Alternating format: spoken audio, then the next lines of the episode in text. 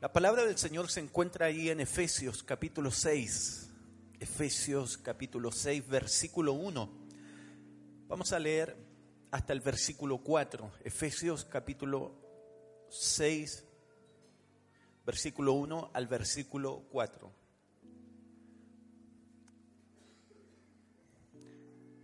Bien, le damos lectura a la palabra del Señor en el nombre del Padre, del Hijo y del Espíritu Santo. Dice así, hijos, obedeced en el Señor a vuestros padres, porque esto es justo. Honra a tu padre y a tu madre, que es el primer mandamiento con promesa, para que te vaya bien y seas de larga vida sobre la tierra.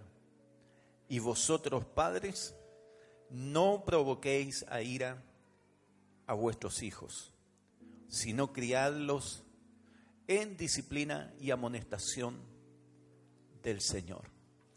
Esto es palabra del Señor. Eh, ¿Qué decir en el día del Padre cuando eres hijo y padre a la vez?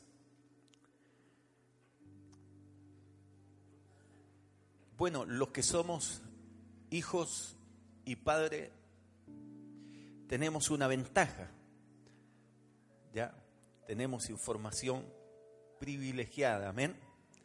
Sabemos algo que nuestros hijos no saben. Amén. Entonces, eh, ¿cuántos de nosotros le hemos dicho a nuestros hijos esta frase? Un día serás padre un día serás madre. ¿Y qué más? Entonces, entonces me va a entender. Amén. Entonces comprenderás. Porque hay ocasiones donde como padres tenemos que hacer, decir ciertas cosas que los hijos no, no entienden. Amén.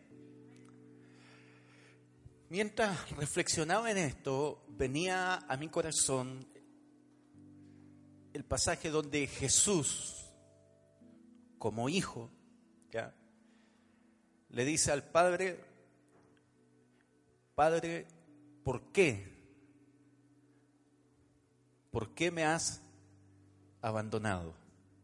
Amén. Entonces de pronto los hijos se preguntan, papá, mamá, ¿por qué? ¿Por qué esto? ¿Por qué hace esto? ¿Por qué esto? Entonces no lo entienden, no lo comprenden, como hijos no lo entienden. Amén. Ahora, quiero tocar dos puntos solamente y el primero va a ir enfocado hacia los que tenemos esa información privilegiada de decir que somos hijos y padres hijos y padres. ¿Cuántos son hijos y padres al mismo tiempo? Amén. Levanten su mano, todos los que tienen esa, ese conocimiento. Amén. Entonces, eh, para, para, para, nosotros, que somos hijos y, y padres al, al, mismo tiempo, eh, ¿Cuántas veces nos hemos encontrado eh, dándole la explicación a, nuestro hijo? Tal vez no todo, ya cuando uno da un ejemplo, no necesariamente representa la, realidad de todos. Eh, por ejemplo, diciéndole al hijo, eh, es que sabe yo, mi papá, yo pasé esto, pasé esto otro, con mi papá, mi papá no estuvo conmigo, mi mamá o, mis padres no. Entonces nos excusamos con todo lo que nosotros no recibimos como, como hijos de parte de nuestros padres, ¿cierto? Entonces a veces lo usamos como excusa para decirle a nuestros hijos, o sea, para de alguna forma justificar nuestras falencias como padre o como madre, ¿sí o no? Entonces, ¿por qué les digo esto? Porque lo he escuchado muchas veces Y no, no se me va a olvidar nunca un día cuando estaba con, con uno de mis hijos, en la oficina, con uno de mis hijos, no voy a decir el nombre, pero es hombre.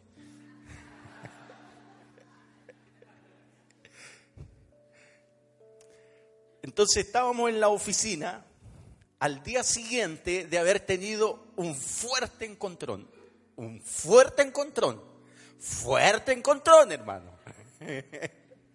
¿Ah? Entonces, eh, ¿y por qué les cuento esto? Yo podría callar estas cosas, pero me he dado cuenta que uno de los errores que cometemos a veces los pastores es hacernos ver ante la congregación como, como modelos perfectos, como modelos terminados. Amén. Pero yo siempre digo que el que comenzó la buena obra en nosotros, Él la va a perfeccionar, pero en todos nosotros. Y, en eso entramos también nosotros, los pastores, ¿ah? los hijos de los pastores, estamos en el, en el mismo proceso, igual que ustedes, amén. Entonces, al día siguiente de ese fuerte encontrón, yo le dije, hijo, necesito que conversemos, vamos a la oficina. Y nos fuimos a, a la oficina. Entonces, después de ese fuerte encontrón, donde creo que me excedí en la dureza con que le, hablé a, al Mati, entonces me empecé a justificar con eso. ¿Ya? El viejo truco. es que, y es verdad, es verdad, yo sinceramente no, no tuve esa figura paterna y, no recibí lo que es realmente tener un padre, porque una cosa es decir padre, pero en un rato más vamos a profundizar qué es ser padre. Es decir, vamos a ir a la etimología de la palabra, lo que significa ser padre. Amén. Entonces yo eso no lo recibí. Entonces me estaba excusando para justificar de alguna forma mi mal proceder frente al Mati. Entonces yo, yo le dije, Chuta, dije que no iba a decir el nombre. Ahora ya. Entonces, eh, en ese momento yo le dije, mira, eh, todo lo que yo sé con respecto a ser padre, todo lo que sé con respecto a ser padre, no lo aprendí de, de mi padre. ¿Sabes cuándo yo lo vine a aprender? Cuando cuando me casé, cuando nos casamos con tu mamá y después de dos años y medio, tú llegaste. ¿Ah? Tú llegaste y, me di cuenta que no, que no sabía lo que era ser padre. Entonces, ¿qué fue lo que hice? Me sumergí en la palabra del Señor y comencé a descubrir y, y a aprender de Dios. ¿Qué es ser padre? Y he tratado de aplicar los principios y las enseñanzas que he aprendido de Dios, lo que he recibido de Dios como Padre para mí, eso he tratado de dártelo a ti. Entonces, en ese momento, la respuesta y me marcó. Me dijo, no te preocupes, me dijo, quédate tranquilo porque has aprendido del mejor.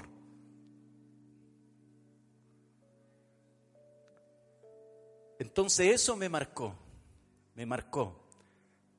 Porque yo pensé que de alguna forma, claro, por eso que, había sucedido, esa, esa imagen paterna había quedado dañada, afectada, pero me di cuenta que no. Me di cuenta que no porque él me dijo, papá, quédate tranquilo, porque has aprendido del mejor padre. Amén. Entonces, eh, ¿por qué les digo esto? ¿Por qué les digo esto? Porque todos, todos tenemos un padre, independiente de que la imagen, la imagen paterna que recibimos de, de nuestro progenitor no fue la mejor. Amén. No fue el mejor modelo a seguir. Pero más allá de ello, más allá de ello, tenemos al mejor modelo. Amén. A Dios. Él es nuestro Padre. Él es tu Padre. Él es tu Padre. Él es tu madre. Aleluya. Y la palabra del Señor dice que aunque padre y madre te dejaren, con todo Jehová, el Padre de los padres, aleluya, Él te recogerá. Aleluya. Amén. Él te recogerá. Entonces, eso es lo primero que, quiero decir. No me voy a extender en esto, sino que si usted no ha tenido un buen modelo de padre y necesita aprender lo que es realmente ser un padre, yo le invito a que aprenda del mejor. Aprenda del mejor de todos, de nuestro Padre Celestial. La palabra está llena de principios que nos enseña, nos habla de cómo es Dios, nuestro Señor, como Padre. Amén. Gloria al Señor. Y lo segundo que quiero hablar va enfocado hacia los hijos, los que son solamente hijos y no saben la otra parte, lo que es ser padre. Levanten su mano solo los que son hijos. Ustedes tienen un lado solamente de la, de la moneda, ¿cierto? Entonces conocen un solo lado de la, de la moneda. Entonces, para, para ustedes decir lo siguiente, y, también para nosotros los padres. Leía un artículo de un periodista que hace algún tiempo atrás, un periodista colombiano, escribió un artículo. No, no era cristiano, ¿ya? Solamente un periodista escribiendo una columna con respecto a ser padre. ¿Ya? Él dijo, 100 años atrás, padre ya la palabra padre tenía peso, era como una roca, ¿ah?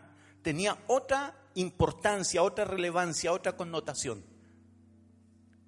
No existía papá, pero con el tiempo vino la palabra papá. Inmediatamente perdió peso junto con perder peso, perdió también autoridad. Papá, ahora era papá.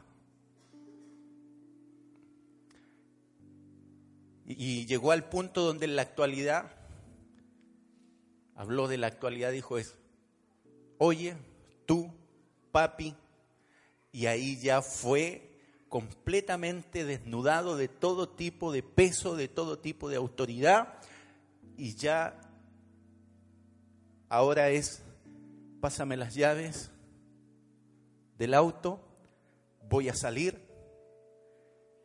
Ahora ya se le informa, se le dice, fue completamente despojado de todo el peso y de toda la autoridad. Amén. Y en el mundo es así. El problema está cuando en la iglesia comienza a ser así también. El problema está cuando en la iglesia comienza a ser así. Porque siempre en la iglesia, en los hijos de Dios, tiene que ser distinto. Tiene que ser diferente. Somos llamados a marcar la diferencia. Somos llamados a ser luz del mundo y sal de la tierra. Amén. Fíjese, hijos, obedeced en el Señor, versículo 1, a vuestros padres porque esto es justo. Obedeced en el Señor a vuestros padres porque esto es justo. Diga conmigo porque esto es justo. Porque esto es justo. Wow, hermano, ¿sabe? Yo, le he dicho de que la semana pasada, yo le dije que me quería tomar un tiempo para estudiar, le he informado a, a los líderes de la iglesia y he estado haciendo esto, estudiando, pero estudiando para mí, para aprender. Y he estado, pero así, tremendamente impactado con, algo que aprendí el otro día. Em, una mañana eh, ahí estudiando, dice la palabra del Señor, usted se recuerda cuando el ángel le informa a José que María iba, a ver, no, primero fue así, María, o sea, el ángel le informa a María, ¿cierto?, que iba a concebir del Espíritu. Y dice la palabra del Señor que, que María estaba comprometida con José. Un día voy a predicar esta palabra, ¿ah? porque es tremenda, hermano. Estaba comprometida con José, pero aún no se habían juntado. Era virgen. Y dice la palabra del Señor que José, José, escuche esto, José quiso dejarla en secreto, dice la palabra, porque era justo porque era varón justo. Léalo después usted. Dice que era varón justo, la quiso dejar en secreto porque era varón justo. Ahora aterricemos, hermanos míos, el pasaje bíblico. Póngase usted en el lugar de que su novia, la mujer con la que se va a casar, con la que todavía no ha tenido relaciones íntimas, un día le aparece con el de que está embarazada. ¿Cómo reacciona usted frente a eso? ¿Cómo reacciona la gente de hoy? Lo publica en el Facebook, lo publica en todas partes, cosa de avergonzarla, ¿sí o no? Hacerla pedazo.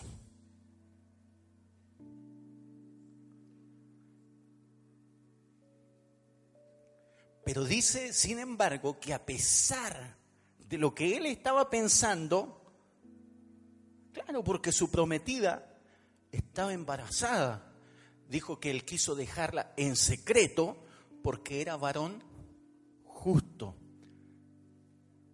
Y cuando yo estudio la palabra justo, se, deriva de, de dos palabras. Aleluya.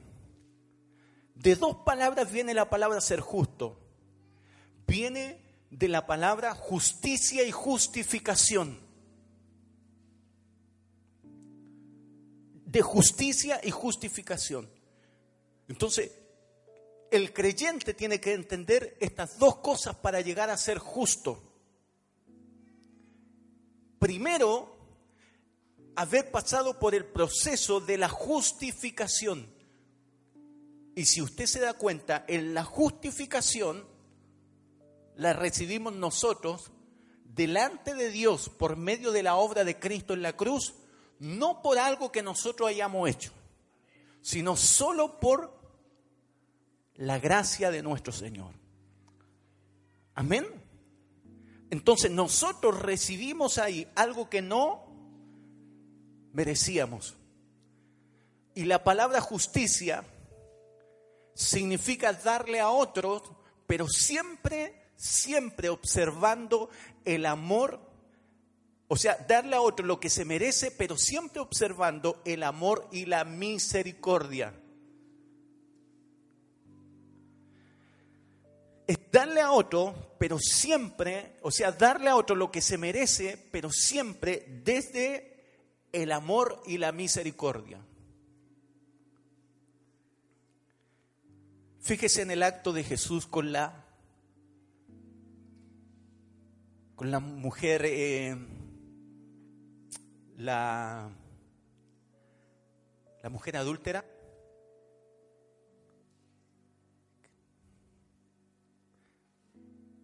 ¿Qué fue lo que le dijo? ¿Qué fue lo que le dijo Jesús a los que venían a acusarle? Maestro, la ley dice esto que hay que apedrearla. ¿Tú qué dices? Jesús le dijo, el que de vosotros esté libre de pecado, que tire la primera, la primera piedra. ¿Se da cuenta cómo él aplicó ahí justicia, pero con amor y con misericordia? ¿Por qué? Porque después le dijo, vete y no peques más. Hizo lo que era justo, pero con amor y misericordia. El problema es que el concepto de justicia que nosotros tenemos habría sido, si, no acompañado de amor y de misericordia, habría sido similar al de los fariseos. Le habríamos dado solamente lo que, lo que se merece. ¿Y se merecía las piedras o no? Claro, porque era lo que la ley decía. Por eso es que el sentido de justicia, acompañado de el concepto de justificación, de entender de que un día a nosotros se nos dio algo que nosotros no merecíamos, así también nosotros hacemos con, con los demás. Entonces, escuchen esto, hijos. Dice, hijos, obedeced en el Señor a vuestros padres. ¿Por qué? Porque es justo. Amén. Entonces, fíjense que el mandato cuál es para los hijos. Obedecer. Y punto. Porque esto es justo. Es decir, si tú has entendido realmente, si yo he entendido la justificación, es decir, que se me ha dado algo que no merecía, amén, entonces voy a ser capaz también de darle a otros cosas que no se merecen. Escuche esto. Después de como 18, 20 años yo me reencontré con mi padre. Nunca perdí el contacto. El contacto, de decir, nos veíamos a lo lejos. Pero me reencontré en el sentido más íntimo, porque en los últimos dos años él estaba muy enfermo, postrado.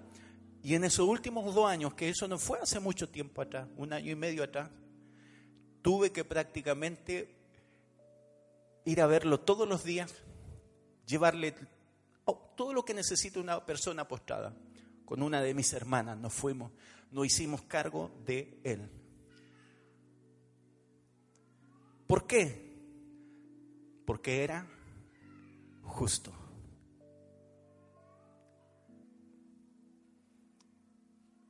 Simplemente por eso.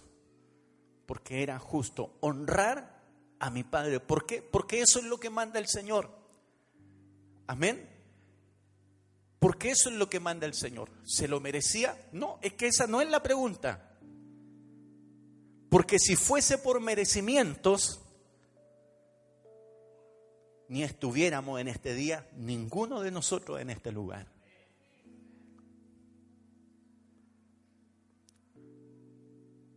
Durante todo, hasta que falleció, durante esos dos años, le honré. Mi hermana también.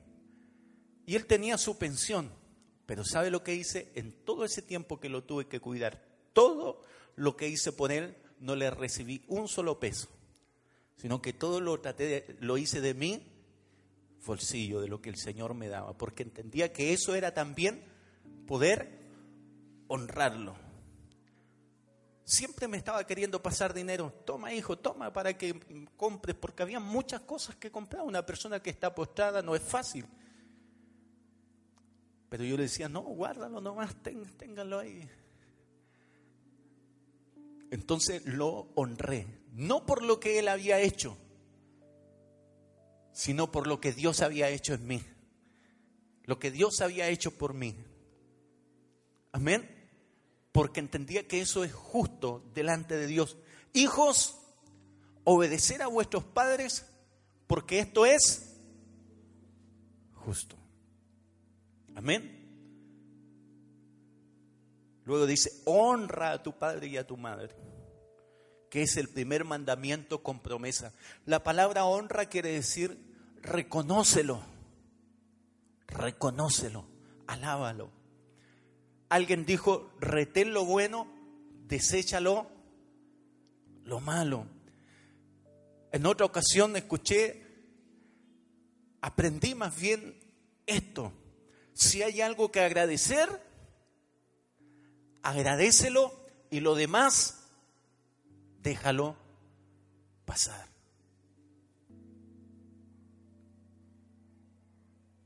Si hay algo que agradecer, aunque sea una sola cosa, que agradecer. agradecelo.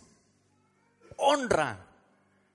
La honra es reconoce, alaba aquello, lo bueno. ¿Cuál es nuestra tendencia? A exaltar lo, lo malo. Como hijo a veces lo único que hacemos destacar es que no hiciste esto, no hiciste esto otro, no estuviste conmigo, no me diste un consejo. Pero ¿y por qué no reconocer lo bueno que hizo? ¿Por qué no dar gracias por lo que sí hizo?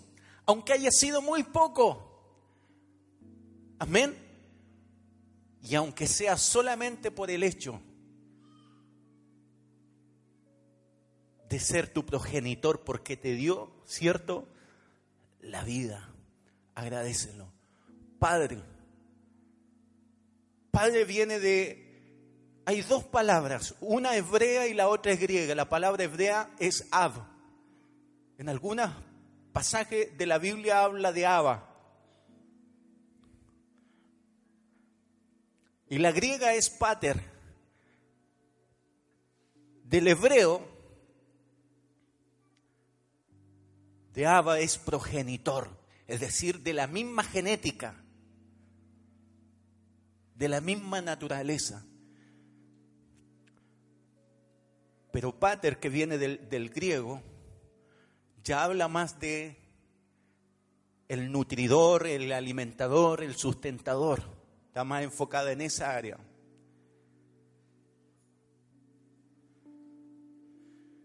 Pero sea cual sea lo que usted haya recibido de su padre, aunque sea solamente el hecho de que sea su progenitor, dele gracias a Dios y honrelo. Si hay algo que agradecer, agradezcalo. Lo demás, déjelo pasar. ¿En qué le aportaría a usted? ¿En qué me hubiese aportado a mí el haberme aferrado a todas aquellas cosas que no recibí?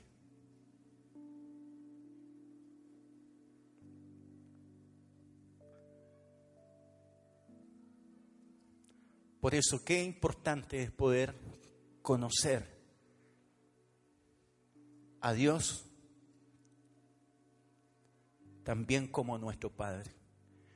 Porque me di cuenta de algo, de que más allá de todas las carencias que pude haber tenido en esa etapa, en mi infancia, en mi juventud, de mi padre, me di cuenta que hubo uno que las suplió pero en gran manera. Y ese fue mi Padre celestial, mi Padre de los cielos. No te justifiques más por lo que no recibiste de tu Padre natural. Tienes un Padre eterno, tienes un Padre celestial. Él es tu todo, Él es mi todo. Amén. Él no solo es tu genitor, sino que Él también es quien nos nutre, Él es quien nos alimenta, Él es quien nos sana, Él es quien nos levanta, Él es quien cura la herida, Él es quien nos acompaña. Él dijo, aleluya, por medio de Jesucristo, dijo, he aquí yo estoy con vosotros todos los días hasta el fin. Nunca, nunca, nunca estaremos solos. Tenemos un Padre eterno a quien nosotros podemos acudir Tal vez tu papá no está. Mi papá ya no está, falleció hace un par de años. Gloria al Señor porque tengo a mi madre, que es preciosa, maravillosa. Pero cuando voy a buscarla no voy para llevarle carga, voy para honrarla. Como quien dijo, llego golpeando la puerta con los pies. No voy a darle problema, voy a darle bendición. Amén. Y lo puedo decir con libertad porque ella está aquí. Amén. Voy a darle bendición, no, no a darle problema. ¿Ah? Pero fíjese en esto, Jesús orando, los discípulos le dicen, maestro, enséñanos a orar. ¿Cuál fue la respuesta de Jesús? Vosotros oraréis así. Padre nuestro que estás en los cielos. Padre, ¿qué es Padre? Progenitor de la misma genética, de la misma naturaleza en el hebreo. tenemos una nueva naturaleza. Dios es nuestro Padre. A todos los que le recibieren, a los que crean en su nombre, les ha sido dada la potestad de ser hechos hijos de Dios.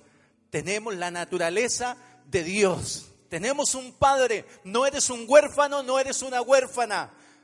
No tienes motivo para sentirte solo en la vida, más allá de quienes no estuvieron contigo. Dios está contigo y Él es tu Padre. Aunque todos te dejaren con todo, Jehová te recogerá. Él es tu Padre. Él te abraza, Él te contiene, Él te guía. Aleluya. No vas a fracasar. No vas a fracasar. Gloria al Señor.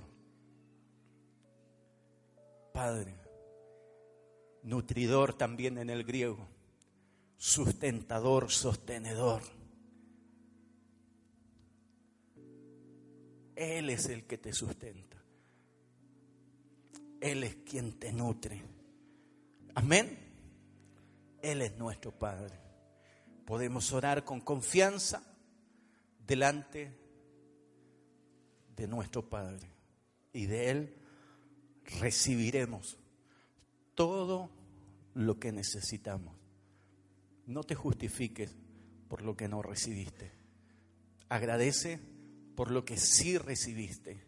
Si recibiste algo, aunque sea mínimo, honra por ello. Agradecelo. Hijo, agradecelo. Honra. Gloria al Señor por lo que sí hicieron. Y no te quedes pegado en la amargura, en el resentimiento, por lo que tal vez no te dieron. Date cuenta dónde estás. Mira lo bendecido que estás, más allá de todo. ¿Cómo estás?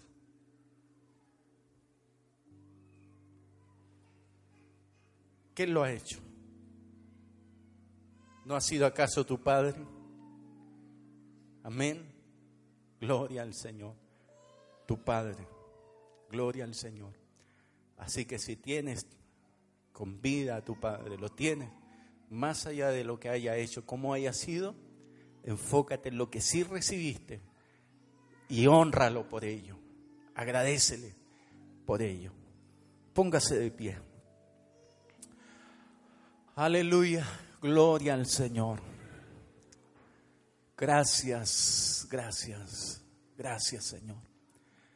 Gracias Señor por este tiempo especial.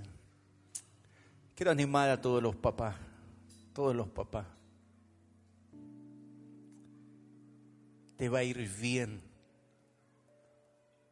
Estás aprendiendo del mejor. Amén. Vas a marcar en la vida de tu hijo, de tu hija, bendición. De pronto como papás nos llenamos de inseguridades ¿lo estaré haciendo bien o lo estaré haciendo mal? Yo también me he hecho esa pregunta. ¿Lo estaré haciendo bien o lo estaré haciendo mal? Aleluya. En la vida hay proceso. Amén. Para llegar a un destino hay un proceso. Pero yo te garantizo que vas a llegar al destino. Amén. Vas a llegar al destino. Estás aprendiendo del mejor Padre. Estás aprendiendo de Dios. Él es nuestro Padre. Cuando necesites ayuda, cuando necesites dirección, ve a la palabra. Haz lo que Jesús le dijo a sus discípulos. Oren así. Padre nuestro. Levante sus manos conmigo, Padre. Gracias por esta instancia. Gracias por la presencia maravillosa de tu Espíritu Santo. Hoy yo te pido, Señor, en este día, que por medio de tu Espíritu Santo, Señor, sanen los corazones que de alguna forma están heridos, que se han sentido un fracaso, Señor, en sus vidas. Oh Dios, Tú eres el Dios de nuevas oportunidades y de nuevos comienzos. Yo te pido que en este día restaure, Señor, lo que había sido dañado. Que sane, Señor, lo que se había enfermado. Espíritu Santo de Dios, gracias. Gracias por este tiempo, por este momento. Bendiga, Señor, a todos los padres que están en este lugar, a los que están escuchando también a través de, de, la radio. Señor, que ya no nos justifiquemos más, porque nosotros nos recibimos una buena enseñanza, una buena formación. Hoy, hoy tenemos el mejor de todos los padres, el mejor de todos los ejemplos, que eres tú, mi Señor. Y nosotros, y nosotros nos esforzaremos en ser también buenos padres. Aleluya. Buenos padres. Sí, Señor. Hacer lo correcto. Hacer lo que aprendemos de ti. Señor, dejarnos guiar por tu Espíritu Santo. Sí, Señor, para hacer la tarea, para hacer la obra. Y en ello veremos tu fidelidad. En ello veremos, Señor, que tú estás con nosotros, que no estamos solos. Oh, gracias, Señor. Tú fuiste, Señor, el que el que creó la familia. Y estamos bendecidos por ti, Señor, para esta tarea y para esta función. No la hacemos solo, ni en nuestras propias fuerzas, ni en nuestras propias capacidades. Señor, lo hacemos contigo. Gracias, Señor, en el nombre de Jesús. Amén. Y